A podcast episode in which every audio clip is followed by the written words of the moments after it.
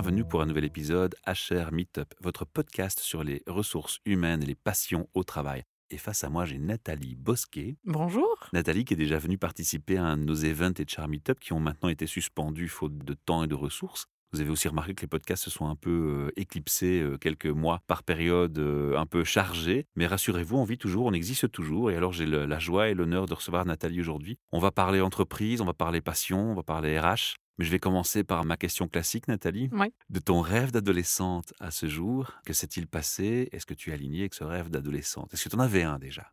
Alors, je ne sais pas si mon rêve était à ce point clair par rapport à ce que je vis aujourd'hui. En tout cas, je pense que je suis vraiment dans une phase d'alignement clair par rapport à moi-même maintenant, ça c'est sûr.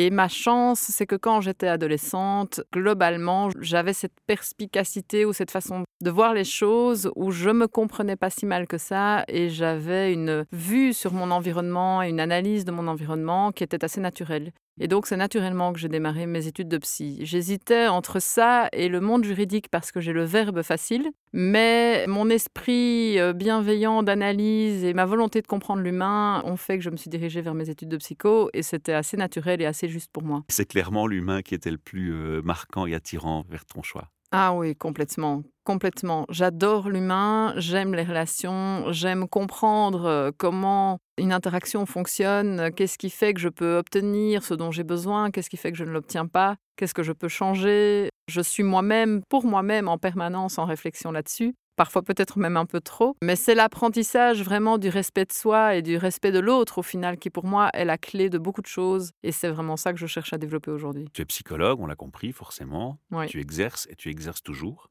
Oui, alors j'exerce, donc j'ai deux casquettes principales. J'ai ma casquette de formatrice en entreprise avec, dont euh, on va parler aujourd'hui. voilà, avec un développement d'un projet qui est tout à fait spécifique. Et j'ai ma casquette de psychothérapeute parce que j'adore l'individu et aller dans plus de profondeur avec les personnes en particulier. Mais j'aime aussi le groupe, le collectif. Je pense que pour ça, je tiens un peu de mes parents. Chacun m'a donné ses petits trucs. J'ai une maman pédagogue, j'ai un papa systémicien d'entreprise. Et donc, ça fait un bon mélange euh, avec ma particularité à moi de psy. Je jongle avec ça avec euh, beaucoup de plaisir. Tu as une orientation, tu t'es orienté vers les couples, vers les enfants, vers euh, tout public, les adultes. Tu as des spécificités qui te passionnent plus encore? Tu m'as parlé d'une formation euh, spécifique que tu suis maintenant, hein, qui, t'interpelle. Oui, en fait, je suis en- encore en cours de certification maintenant en thérapeute EMDR. Je suis depuis des années passionnée par la gestion des émotions. Donc c'est un monde que je- de toute façon je travaille et j'étudie depuis très longtemps, mais c'est vrai que c'est une approche qui pour moi est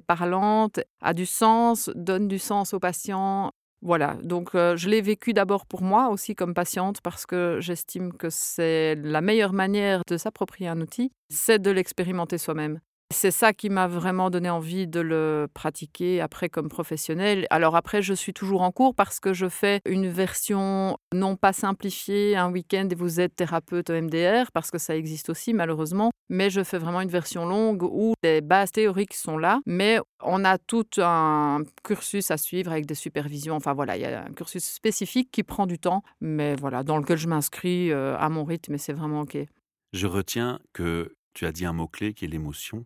Pour moi, émotion et passion riment bien. Elles ne font pas crimer au niveau des mots. Elles sont complètement euh, en symbiose. Ça, c'est mon, point de vue. Et ça va nous mener tout doucement à, parler de, de ce que tu vas décider de faire en entreprise. Donc, tu as décidé d'avoir une activité en entreprise par rapport à ton métier de base. Est-ce que tu peux euh, nous expliquer en quoi ça consiste et comment s'appelle cette activité déjà? Parce que c'est le but de, de cette interview.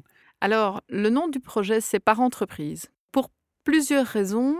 Par entreprise, parce que par l'entreprise, je pense qu'on peut faire beaucoup de choses. C'est là où on passe la majorité de notre temps. hein. Exactement, c'est exactement ça. Et alors en plus, pour ceux qui se sentent un peu concernés, on peut entendre un peu le mot parent dans entreprise. Et c'est c'est vraiment la spécificité de mon projet. C'est né de mon amour de la parentalité et de l'entreprise. Et je vois la famille et l'entreprise comme étant des systèmes. Alors ils ont des différences évidemment importantes, mais ils ont aussi beaucoup de similitudes. Et la similitude, c'est que dans tous les cas, je suis en relation. Dans tous les cas, il y a une forme de coopération qui doit s'installer avec un vivre ensemble. Et dans tous les cas, j'ai besoin de pouvoir m'exprimer, de pouvoir avancer et de pouvoir me sentir bien dans chacun de ces systèmes. Ce qui est marquant dans ce que tu me dis là, c'est qu'il y a aussi une interdépendance entre les deux. C'est-à-dire que quand on parle d'un thème à la mode qui est le burn-out, on a parfois tort de dire oui, c'est une fatigue au travail. Non, c'est pas que ça. Ça a un impact aussi dans la famille. Ça peut être la famille qui influence aussi le burn-out, inversement. Et puis les conséquences, elles sont pas que pour l'employé qui est en burn-out. Elles sont souvent pour sa famille et pour les enfants. Et là, il y a des drames qui se passent derrière. Et donc l'interaction entre les deux mondes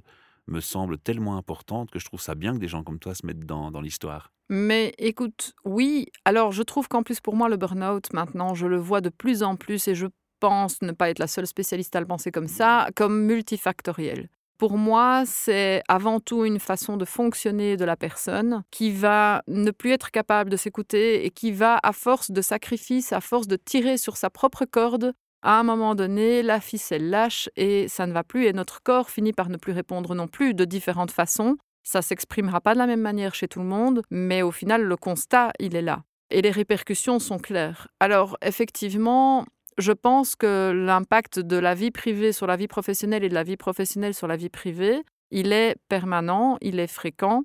Je dis toujours, quand on devient parent, on est parent H24. Si j'ai des problèmes avec mes enfants, je ne vais pas arriver le matin au boulot en ayant totalement mis ça de côté. Peut-être que je suis capable de le mettre en partie de côté, ça arrive. Il y a même des gens qui se réfugient aussi dans le travail pour oublier leurs difficultés personnelles. Mais est-ce que c'est sain? C'est autre chose. Ben, je pense que c'est pas forcément sain et puis surtout ça n'est jamais qu'un refuge et qu'à un moment donné ça ressort.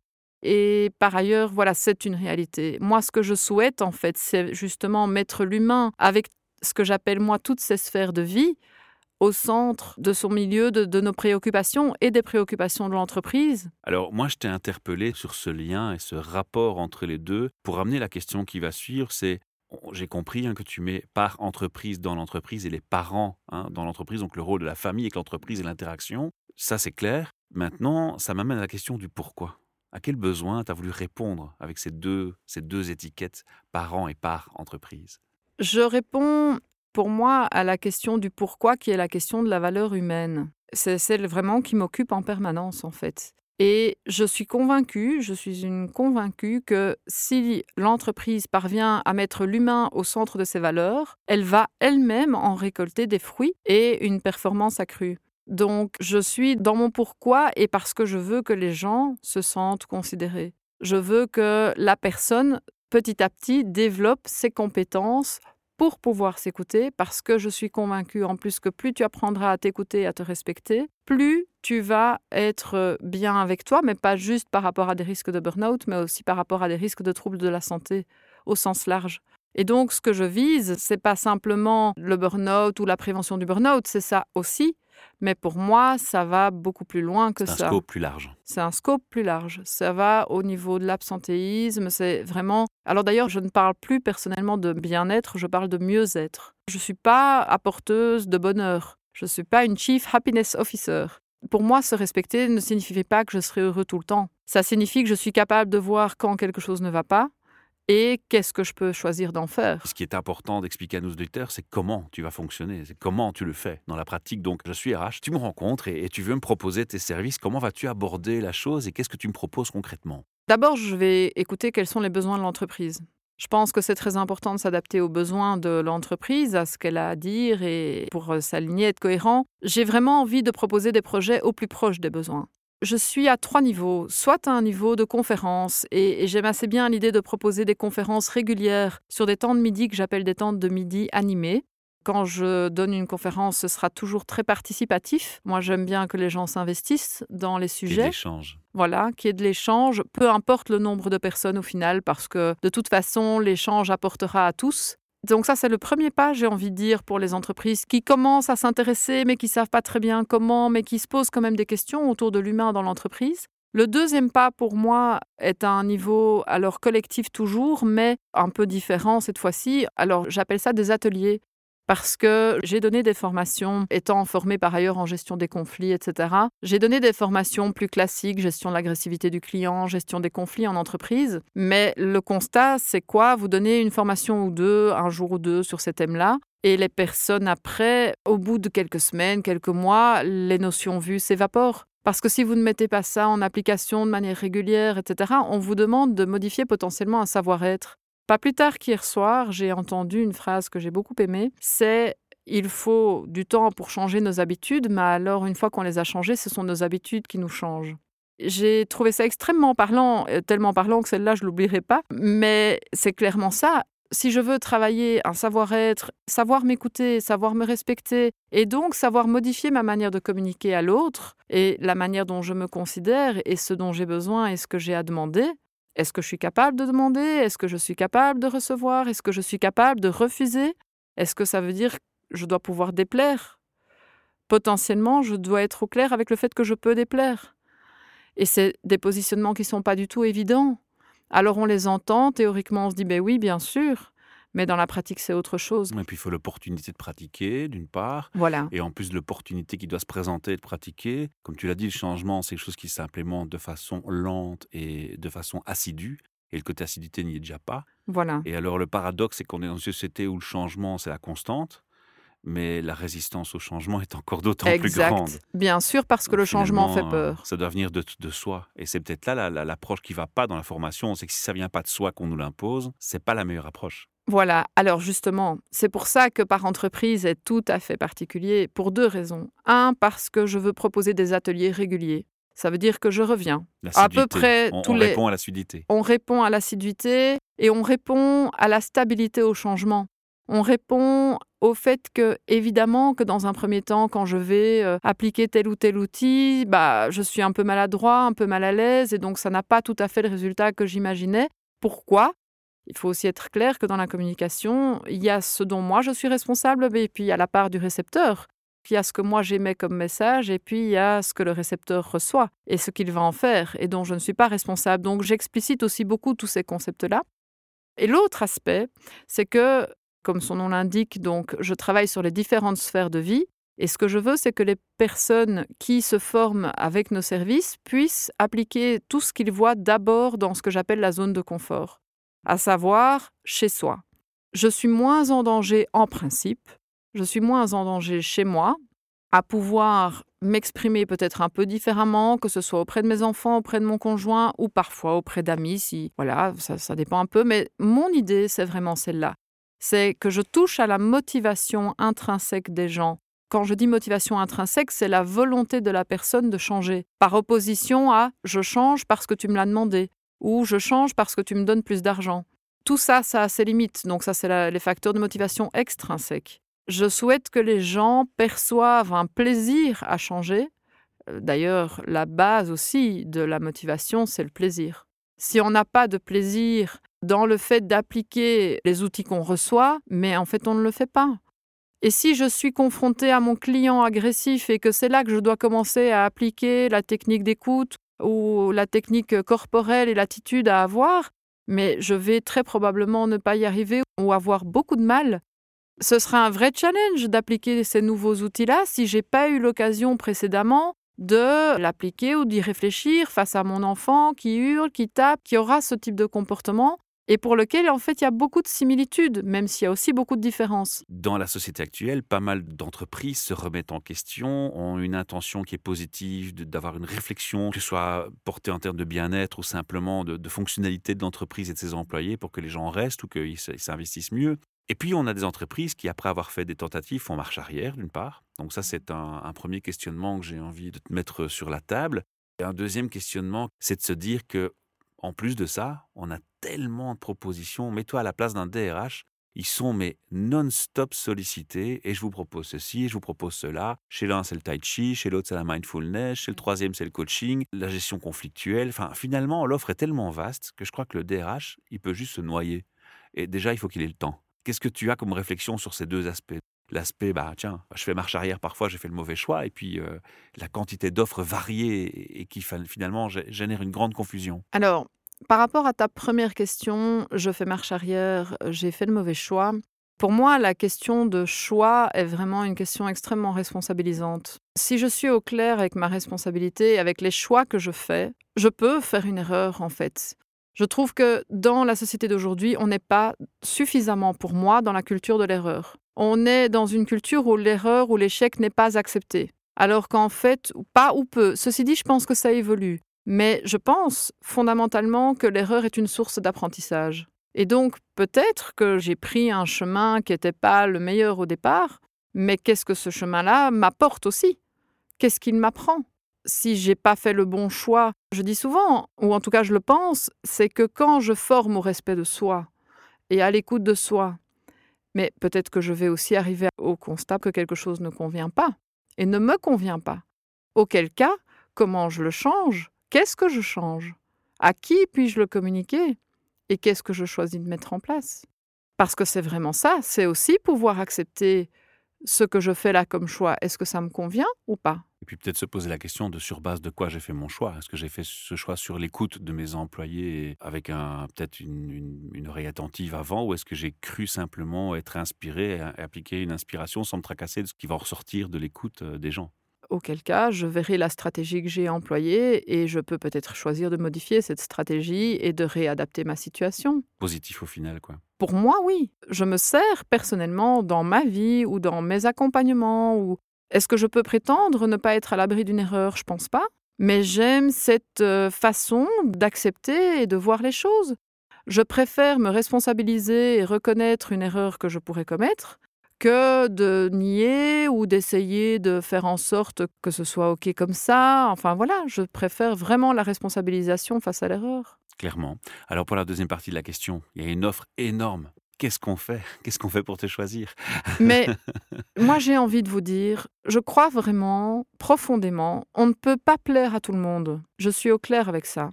Donc, je crois que c'est très important que les personnes qui sentent qu'il y a là une approche qui leur parle, de nouveau, c'est un petit peu probablement aussi euh, savoir s'écouter un minimum. Question de feeling en fait. J'ai envie de dire pas que, parce que je pense que c'est quand même important que vous sentiez que la personne qui est en face de vous, elle a un bagage, elle va effectivement vous amener du changement, que ces ateliers, c'est pas juste du vent et qu'il y a quelque chose de concret derrière. Mais je crois que beaucoup de gens ont des choses de qualité à amener. Mais le gros challenge, c'est de mesurer finalement le résultat après. Parce qu'on est quand même dans des choses euh, fort abstraites et comme tu l'as mentionné tantôt avec l'exemple de la formation où on n'en fait finalement rien parce qu'on oublie des notions bout d'un certain temps, comment mesurer un impact de façon objective et cohérente si déjà dans la démarche, on sait qu'il y a une partie qui va être oubliée, qu'il y a une partie qui va être euh, évaporée parce qu'il n'y a pas une assiduité et une récurrence? Et c'est ça la grosse problématique sur laquelle tu veux travailler avec ton projet? C'est vrai que ça, ça reste, je trouve, quelque chose de complexe de pouvoir mesurer. Moi, ce que j'ai envie, c'est que ça se mesure à travers le vécu des gens d'abord.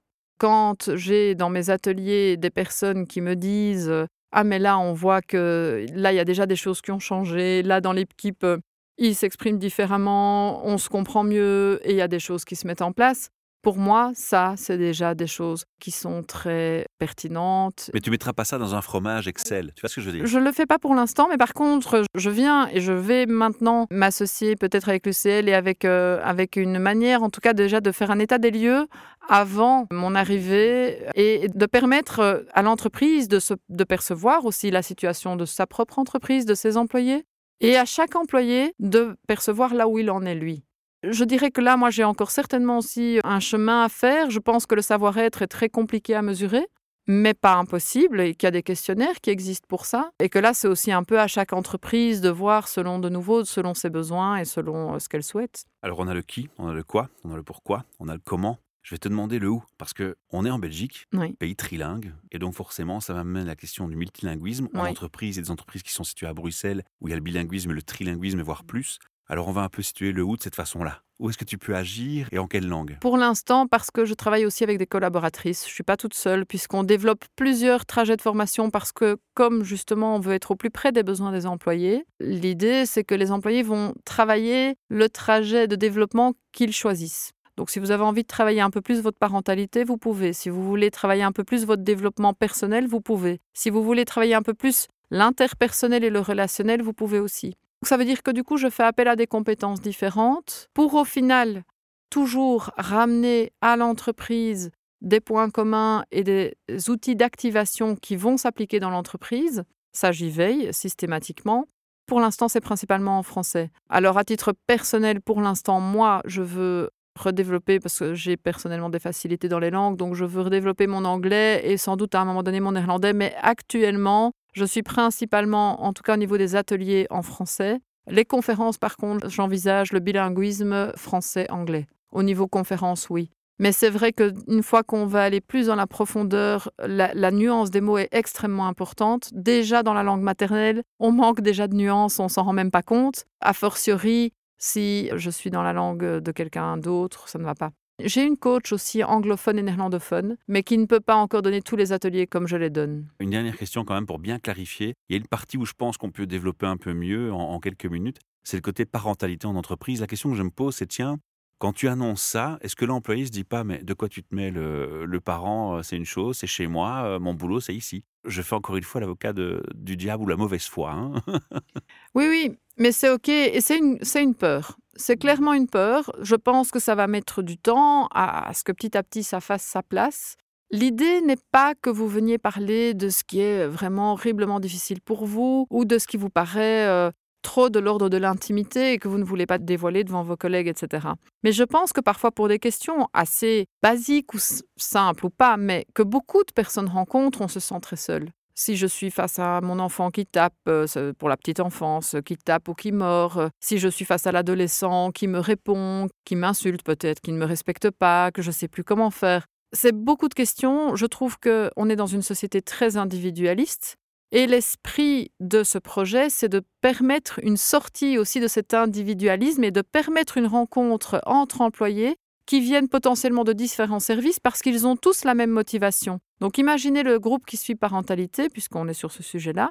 Eh bien, les gens qui s'inscrivent là, ça veut dire qu'ils ont tous une motivation, c'est de travailler leur parentalité, peu importe le service duquel ils viennent. Donc, ils vont se rencontrer, ils vont se rencontrer autrement, ils vont créer du lien, ils vont apprendre à se connaître, et pas que au niveau parentalité, mais aussi au niveau de leur boulot et du contenu du boulot. Donc on parle de l'effet de la parentalité dans le travail, en fait, de l'impact que ça a. On parle, de, on parle de l'effet de regrouper les gens sur base d'une même motivation dans des ateliers de changement et de développement personnel. Et ça a des effets multiples de coopération, de se rencontrer autrement, de créer du lien, de permettre une meilleure communication, une meilleure collaboration. Mon constat en tant que formatrice, quand on me demande est-ce qu'on forme intra-service ou inter-service, je favorise au maximum l'inter-service. Les gens ne se connaissent pas entre eux et ils ne connaissent pas leur réalité de vie ou de terrain. Et c'est un bon moyen de les rapprocher. C'est un bon moyen de les rapprocher et qu'ils se connaissent. Pas mal. Alors maintenant, je crois que c'est beaucoup plus clair pour le public qui nous écoute et on va terminer par ces trois fameuses questions RH. Je vais te demander, comme à tous mes invités, comment tu définis un RH Quelle est ta vision, toi, du RH alors, je sais que dans la vie privée, tu en as côtoyé. Hein. voilà. Donc, ça, ça permet d'avoir une vision encore différente de ce que j'ai déjà entendu. Exact. Je ne sais pas si elle est différente, mais j'aime beaucoup la vision que j'ai effectivement côtoyée de près, qui est une vision de partenaire. Je trouve que c'est une belle manière, à mon, sens, belle manière, ou une manière en tout cas adéquate, opportune, qui peut être euh, porteuse pour les employés, c'est que ce soit une forme de partenariat. Bon, il y a évidemment le RH qui sera plus axé sur le, hard skills, etc. Mhm. Voilà. Et puis le soft skills.